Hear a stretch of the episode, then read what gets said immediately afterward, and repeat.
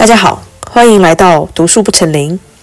今天这期播客是我对于旅行这个现象的哲学反思。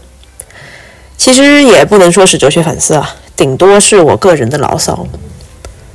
我们习惯性的说“读万卷书，行万里路”，但是我想问的就是：旅行真的可以带来某一种见识和知识，是可以代替读书思考获得的知识和见识吗？作为已经进入了小康生活、有见识的知识阶级，我们已经不满足于走马观花的旅游，好像也不屑于跟着旅游团被导游牵着鼻子，被动的从一个消费景点走到下一个消费景点。我们普遍都不想当游客 （tourist），我们想当旅行者 （traveler），但是。在旅游中，我们究竟想要获得的是怎样的精神满足？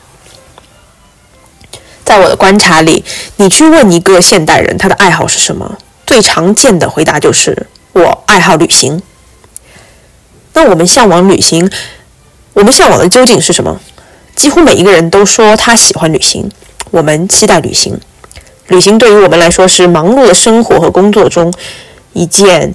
嗯，可以放松的事情，但是我们究竟在向往什么？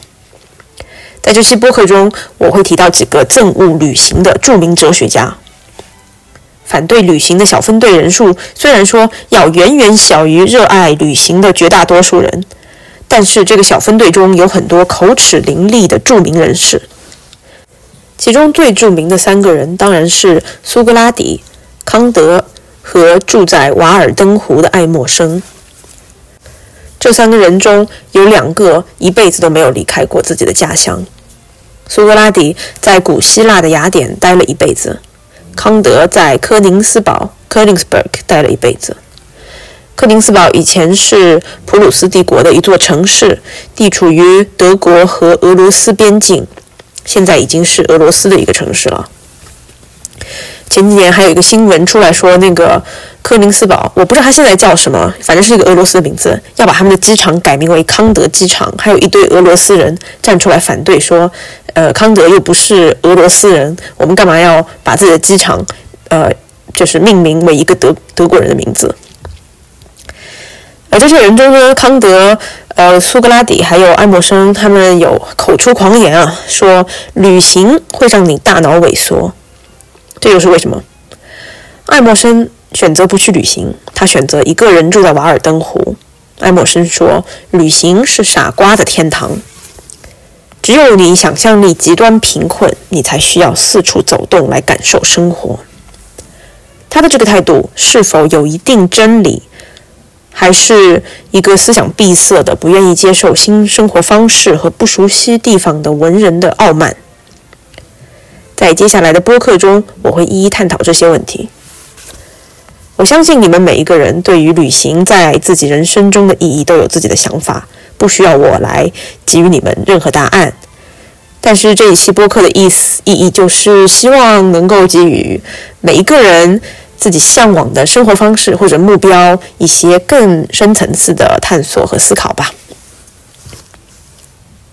OK。首先，我想发的第一个牢骚就是，不光在国内还是国外，我在别人的自我简介页面上，或者是第一次认识一个陌生人的时候，我会问别人：“哎，你平时喜欢做什么？有什么兴趣爱好？”最最最常见的回复通常都是：“我喜欢旅行，I like to travel。” OK，可能是因为我这个人比较反社会，我非常不喜欢跟别人进行空洞的无效交流。我觉得语言交流中最基本的美德就是要通过语言传达快速有效的信息。但是我喜欢旅行和 I like to travel 这句话就是非常典型的一句空洞无效交流。我无法从这句话中获得任何有关说出这句话的这个人的有效信息。当你说我喜欢跑步，我喜欢做饭。我喜欢组织聚会、开 party。我喜欢登山，喜欢看动漫，喜欢足球的人，我，我们几乎可以确定，在喜欢后面跟着的那个活动是一定占据了你一定的时间。这个人的人生一定在某种程度上是投身于这个活动的。跑步、做饭、看动漫、看球赛、研究足球技巧这些事情，一定是占据了说出这个话的人的很可观的一部分时间和精力。你甚至可以从他喜欢的活动中或多或少地猜出他是一个怎样的人。他是一个热爱户外还是宅家的人？他是一个喜欢群居还是独处的人？他是一个喜欢动还是静的人？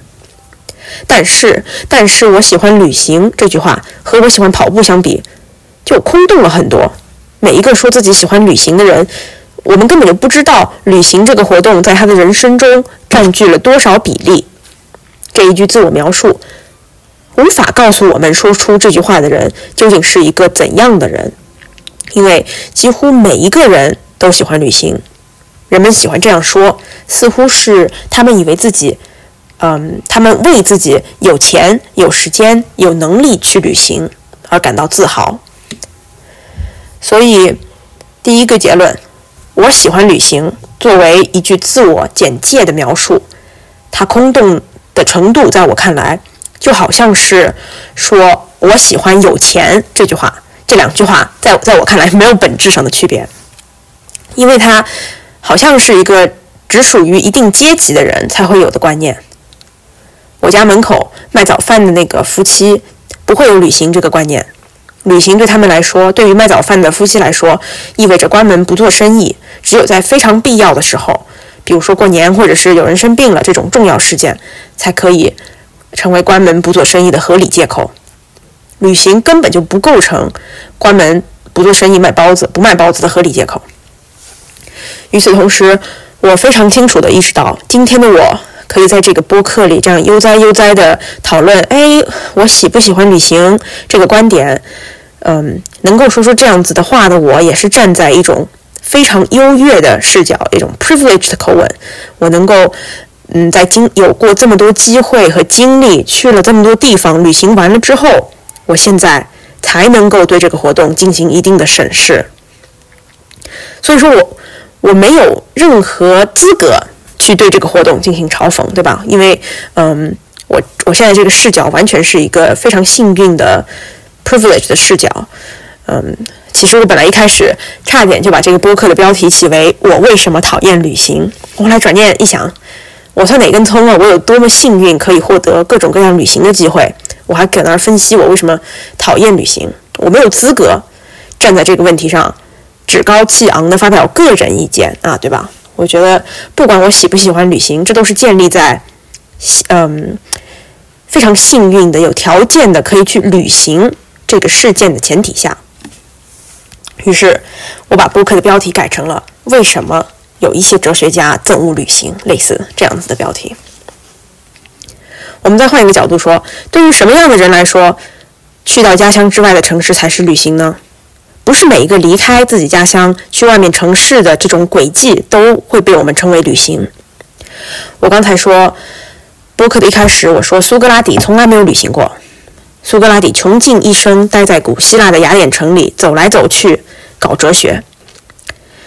其实也不是特别准确啊。苏格拉底根据瑟诺芬记载，他的学生瑟诺芬记载，苏格拉底起码出过一次国。他在雅典和斯巴达打仗的时候，那个叫 Peloponnesian War，呃呃伯罗奔尼撒战争中，他苏格拉底被征召，呃征兵代表雅典出去打仗了。而且根据瑟诺芬记载，苏格拉底还是一位特别英勇的战士。在战场上救了好几个人的命，这点也说明真正的哲学家不单是思想深邃的智者，还是一个真男人。但是呢，我们不会管苏格拉底出国打仗、打斯巴达这个行为叫做出国啊，叫做旅行，对吧？肯定不是的。住在呃瓦尔登湖的爱默生，美国文美国文化精神的代表人物，虽然说他本人批评旅行这个行为，但是他在批评之前还要特地说明。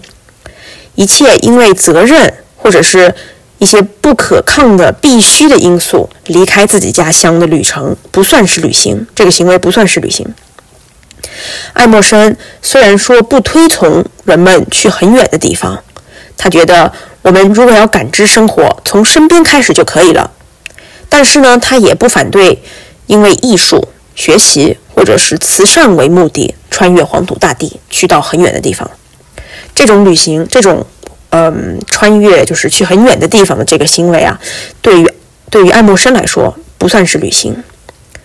也就是说，嗯，对于他来说，呃，爱默生之所以反感旅行这个活动，是因为旅行在他的心中是一种非必要的商业行为，一种和资本社会息息相关的挂钩的行为。这种旅行是阻感，是会阻碍在他心中会阻碍对生活的感知。那我觉得这个定义对我们来说也非常可以理解。不是每一个离开家乡的活动都会被我们叫做旅行。苏格拉底离开雅典去斯巴达打仗，我们不管这个叫旅行。我从小学毕业离开了我的家乡，去寄宿学校开始读书，我也不管这个叫做旅行。现在虽然我已经在美国待了十多年了，但是其实我基本上就是一直窝在波士顿。我的活动范围基本上就是新英格兰地区的。嗯，东南西北开车两三个小时这个范围，所以说，虽然说我常年住在异国他乡，但其实我也非常缺乏在美国。嗯，我在美国我不旅行，美国对我来说只是一个学习和居住的地方。我所在的城市其实离爱默生的瓦尔登湖并不远，开车大概四十分钟一个小时就到了。我记得。我记得我申请美国高中的时候，我和我妈妈一起去各个学校面试。大家知道，最顶尖的美国私立高中基本上都是在马萨诸塞州、康涅狄瓦州，嗯，这这这几个比较小的新英格兰的州附近，就是在瓦尔登湖附近嘛。然后我那会儿也是文艺青年嘛，刚刚读了爱默生的《瓦尔登湖》，我还记得我跟每一个高中的面试官都说，我想要来你们高中读书。就是因为你们学校离这个瓦尔登湖很近，然后我还讲了一大堆我对爱默生这种在湖边居住、隐士生活的向往。因为每一个学校都离瓦尔登湖很近嘛。呃，我当时记得那个也是十多年前了吧，就是我和我妈妈还去了，路过了瓦尔登湖，还专门在那里参观了一下。呃，所以说我的记忆，因为是十多年前了，可能我记得不是特别准确，我也不知道现在还有没有啊。那个瓦尔登湖那会儿还有一个旁边有个纪念馆，里面就是会出售一些爱默生的周边产品，像什么瓦尔登小镇的钥匙坠啊、明信片啊，还有他的书《瓦尔登湖》。我当时非常有力气，大家知道，十三四岁、十四五岁的年轻人一般都很自恋、自视甚高，而且尤其是我当时还是崇拜瓦尔登湖的那种。那种隐士生活的，肯定觉得自己贼清高。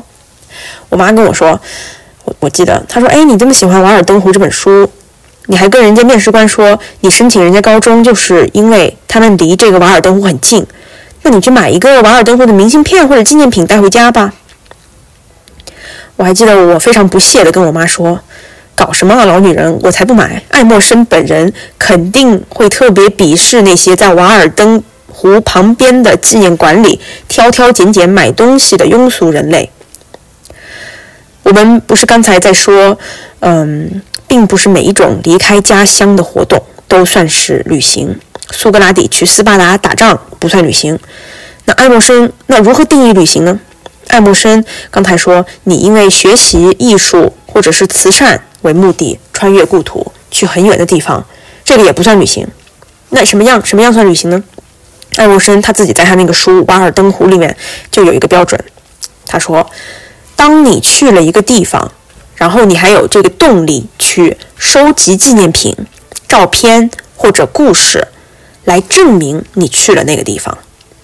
你想要去买一个明信片放在你的冰箱上哦，或者是寄给你的朋友，嗯，为了证明你到此一游了，那就说明你是在旅行。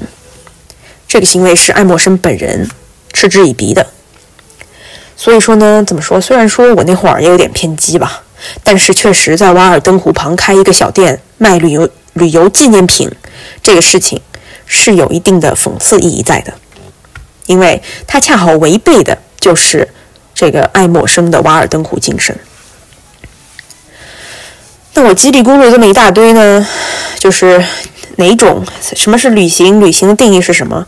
嗯，我给大家一个人类学经典关于呃研究旅行的书籍的，叫做《主人和客人》（Hosts and Guests）《The Anthropology of Tourism》这个呃旅游旅游人类学这本书开头对于旅行和游客的定义啊，这个作者 Valine Smith 说，游客是暂时闲暇的人，自愿访问远离家乡的地方，目的是体验变化。不知道大家是否同意这个定义？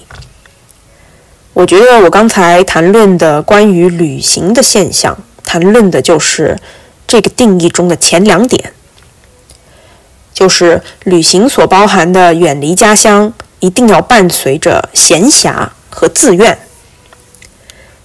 但是呢，我对于他刚才的这个定义啊，就是体验变化这一点，究竟是什么意思？我觉得我并不是特别确定。这也是我第二个想要发的牢骚。我们去旅行的时候，好像就意味着我们愿意去经历改变。但是要经历什么样的改变？最终究竟是游客、旅行者被改变了，还是东道主被改变了？在我所观察的旅行或者是旅游这个现代资本社会消费现象中，每一次好像都不是游客被改变了。最终好像都是这个目的地被游客改变了。我们想要去经历改变，但是最终却是给别人带来了改变。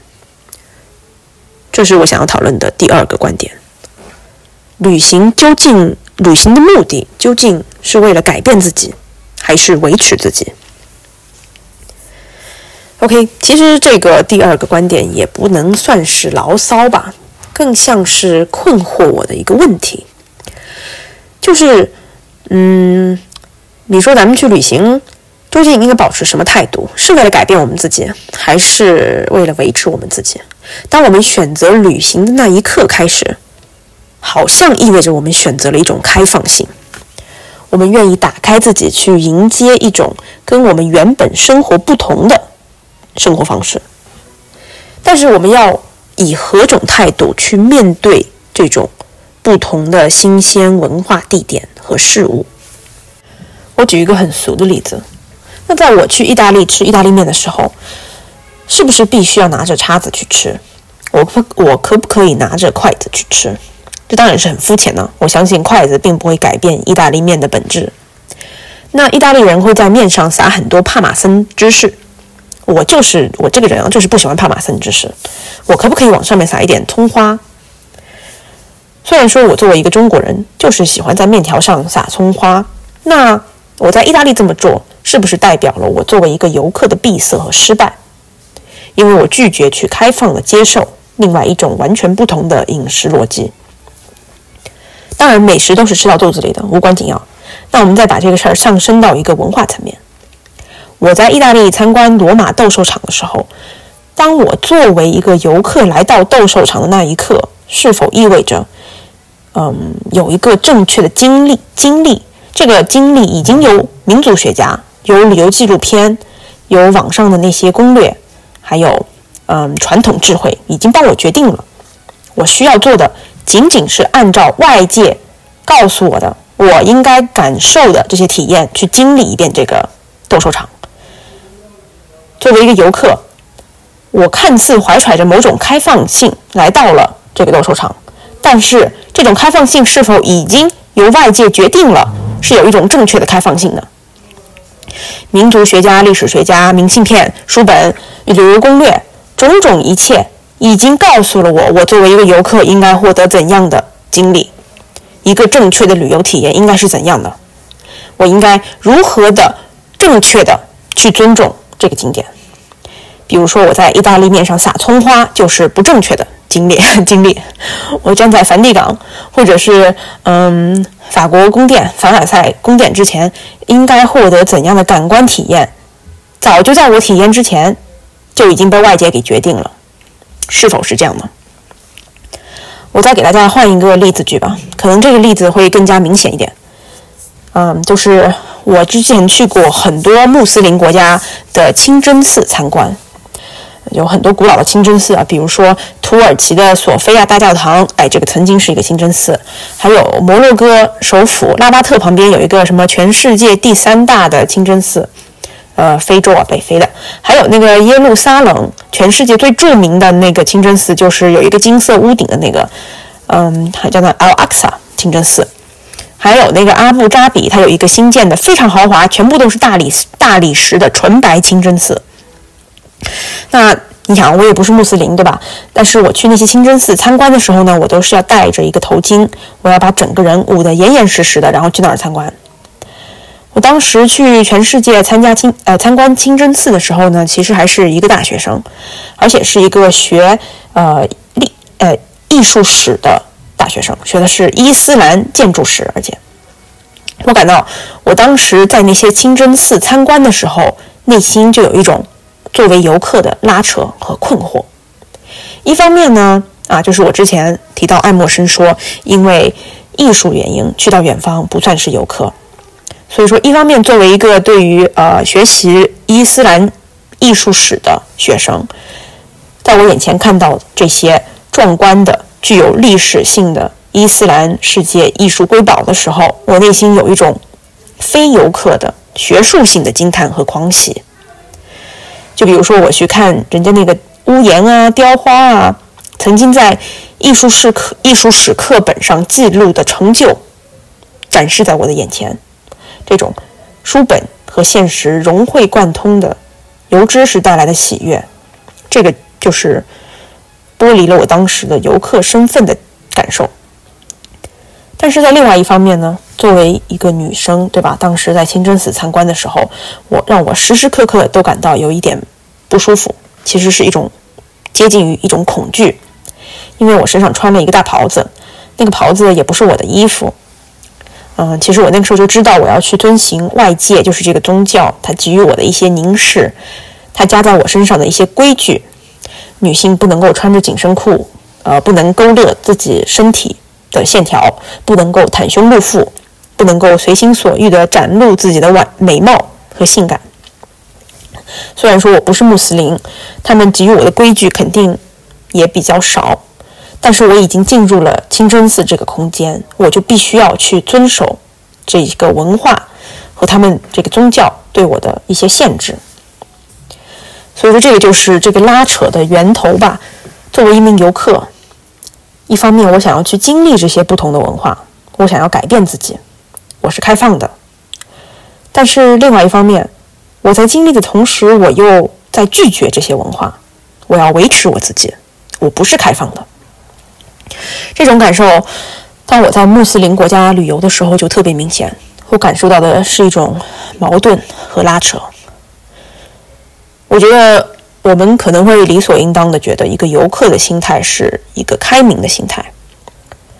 但是在很多情况下，旅行告诉我的，反而不是我心态的开明，而是我心态的闭塞，而且甚至是我愿意坚持我的闭塞。因为旅行经历了不同的文化文化之后，反而让我意识到了，我要坚持我自己原本生活状态。嗯，英国历史上最有名的名人啊，Samuel Johnson，Samuel 三 Samuel 约翰逊，经常被英国人称为约翰逊博士啊，Doctor Johnson。他是生活在一七零零到一八零零年间的英国人，他就曾经说过，他说我在法国旅游得到的结论，不是法国有多么多么好，而是我对于我自己的国家更加满意。他说：“他让我意识到了，在法国旅游，让我意识到了我作为一个英国人，我的英国方式有多么值得坚持。”这个 Doctor Johnson 讲的这个话，就是我在穆斯林国家旅游完了之后得出的结论。哈，反而是一种闭塞。这个闭塞不是一个贬义词啊，它只是描述我心态的中性词，那就是，嗯，我不接受所有的生活方式。我喜欢我的中国生活方式。其实回想起来，我嗯开始只吃中餐，也是我在卡塔尔，就是一个穆斯林国家生活的时候开始的。在我去卡塔尔之前，其实我吃饭还是挺随便的。你让我吃什么，在美国吃白人的食堂菜，我觉得都是 OK 的，我可以每天吃。但是在我去了卡塔尔之后，我天天跟着他们吃中东的菜，我吃着吃着，嗯，可能也是因为我当时对卡塔尔女性的这个生活地位的低微有点反感吧，我就是开始越来越觉得不行，我要坚持我的中国生活方式，我要，嗯，不能够太让我的中国胃受委屈。于是我就开始自己买菜做饭，我就拒绝吃人家那个咖喱鸡，我就每天晚上开始做那个呃番茄炒蛋拌饭。差不多就是在我二十岁出头的时候吧，我就变成了一个每顿必须吃中餐，而且会坚持我作为中国人生活方式的这样的一个人。现在之后，哪怕我去旅游的时候，我也不会放弃，完全放弃我自己的生活，嗯，习惯去体验当地的文化。其实我变得更加闭塞了。大家知道，举个例子吧，就是大家知道摩洛哥的国宾饮料其实是嗯薄荷糖。薄荷茶加糖，新鲜的薄荷，然后加一点糖。你去几乎所有摩洛哥家庭做客，他们都会先给你来上一杯薄荷茶加糖。我之前在摩洛哥住了两个月，嗯，也算是到处旅游吧，就是学阿拉伯语。然后我每次去别人家里面，别人后来给我一个薄荷茶的时候，我都会拒绝加糖。我说，嗯。我喝茶叶茶绝对不加糖，因为我是中国人，我就是不习惯在茶里面加糖。所以说我在摩洛哥喝茶，我也希望可以不加，或者是就加一丁点。我会我会开始尽可能礼貌的婉拒当地的习俗和生活文化。那我想问的问题就是，嗯，这种闭塞是否让我变成了一个二等的不好的游客呢？正是因为我刚刚讨论的这些原因啊，爱默生。所以说，那个瓦尔登湖的爱默生说，游客没有办法真正的体验，游客没有办法获得真正的经历 （experience）。可能用德语说这个词儿会更能够精准的描述我的意思吧。experience 就是 erfahren，这个 fahren 是自己去 drive，自己去自主领导控制的生活。为什么游客没有办法去体验？因为游客体验的方式已经提前被外界决定了。旅行中的开放性只是一种假象。当我们选择成为一名游客的时候，我们的感受，自己的感受，就已经不再是最重要的决定因素了。所以，对于爱默生来说，他持这个观点，他就选择他拒绝旅行，他选择去自我感受，他选择哪儿都不去。他选择在瓦尔登湖自己搞一个小屋去感受，真正的感受生活，这是他的观念。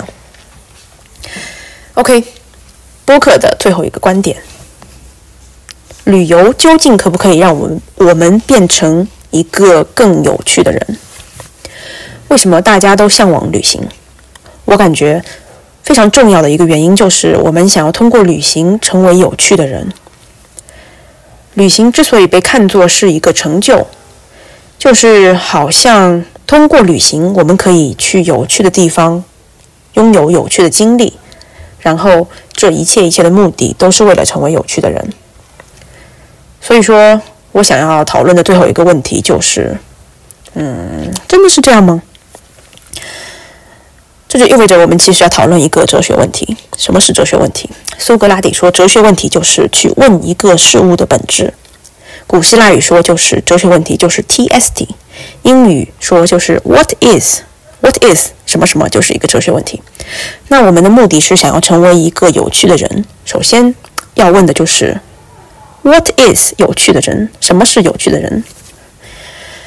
呃，美国的爱默生和上世纪一个非常著名的文学英国文学评论家 G K Chesterton 的观念都是一样的。啊，他说，旅行之所以没有办法让我们成为很有趣的人，就是因为旅行让我们远离了人类。在旅行中，我们并不是真正的在跟人接触，在跟其他人或者是我们自己接触。旅行让我们脱离了跟人类真正的嗯接触。在旅行中，我们成为的不是我们自己，我们并非在探索自我。旅行者的错觉就是。你好像在旅行中正在做自己，但实际上你在旅行中做的那些事情，是让你距离，呃，你真正想要努力成为的那个最有趣自己的目标越来越远。因为当你在旅行的时候，作为一名游客，你的理性行为和你平时做自己作为一个人的理性行为是有点不一样的。作为一个游客，你会拥有一种特殊的理性，这个理性会让你觉得，在一个地方，你要做你该做的事情。就比如说，你去了巴黎，你就该去卢浮宫看蒙娜丽莎；你去了阿布扎比，你就该去人家的。阿拉伯人的花鸟市场，看看人家养的那个猎鹰，啊，这是老鹰啊。今年六七月份的时候，我去了布拉格，就是欧洲小城市、欧洲小国家，捷克的首府。我听说布拉格那边有一个特别流行的美食，就是烟囱冰淇淋，就是你往一个烤的很很热的肉桂面包里面打上一桶冰淇淋。我在街上到处看到。别人拿着一个烟筒，呃，烟囱、烟囱一样的面包在那里吃冰淇淋。呃，虽然说我是一个既不喜欢吃肉桂，又不喜欢吃冰淇淋的人，而且我在逻辑上也知道这玩意儿应该不会太好吃，因为那个面包是热的，冰淇淋是冰的，你大夏天你放在手上一会儿就化了，肯定吃起来也不太方便。但是我竟然神使鬼差的花了一百二十块钱。买了一个烟囱冰淇淋，因为我我是什么想法呀？我想来都来了，尝一个呗。我吃了一口，我就意识到我掉入了我刚才在描绘的那个陷阱，就是旅游让我远离我自己这个陷阱，因为我根本就不喜欢吃那个东西。我吃的第一口，我就想把这东西扔了。但是作为一名游客，在买之前那一刻，我感到我好像应该做这个事情，我强行。说服我自己，我麻痹了我自己，我麻痹了我自己，我忘了我是那个不喜欢吃冰淇淋、不喜欢吃肉桂的人。我强行把自己从我已经充分认知的自我里剥离开了，因为我人都已经到了布拉格了，来都来了，那我总得吃一下人家那个肉味冰淇淋啊。同样的事情，唉，在我去阿布扎比的时候，我也是心甘情愿的主动找了一个导游。带我去了人家的猎鹰医院，就是给那个老鹰看病的医院。我花了一个下午看了一下午的阿拉伯猎鹰。说句实话，我觉得猎鹰是一个有趣的事情。阿布扎比竟然有这么多阿拉伯人养猎鹰，竟然他们的医院还有一个专门给猎鹰开的兽医馆，也是一个很有趣的事情。但是对于我个人来说，我既不重视。也不在乎猎鹰这个活动。我在去阿布扎比之前，我没有养过猎鹰。我走了之后，我也不会在脑子里面再想到猎鹰这个活动。除了当天发了一个朋友圈，我这辈子都不会在乎猎鹰这个事件。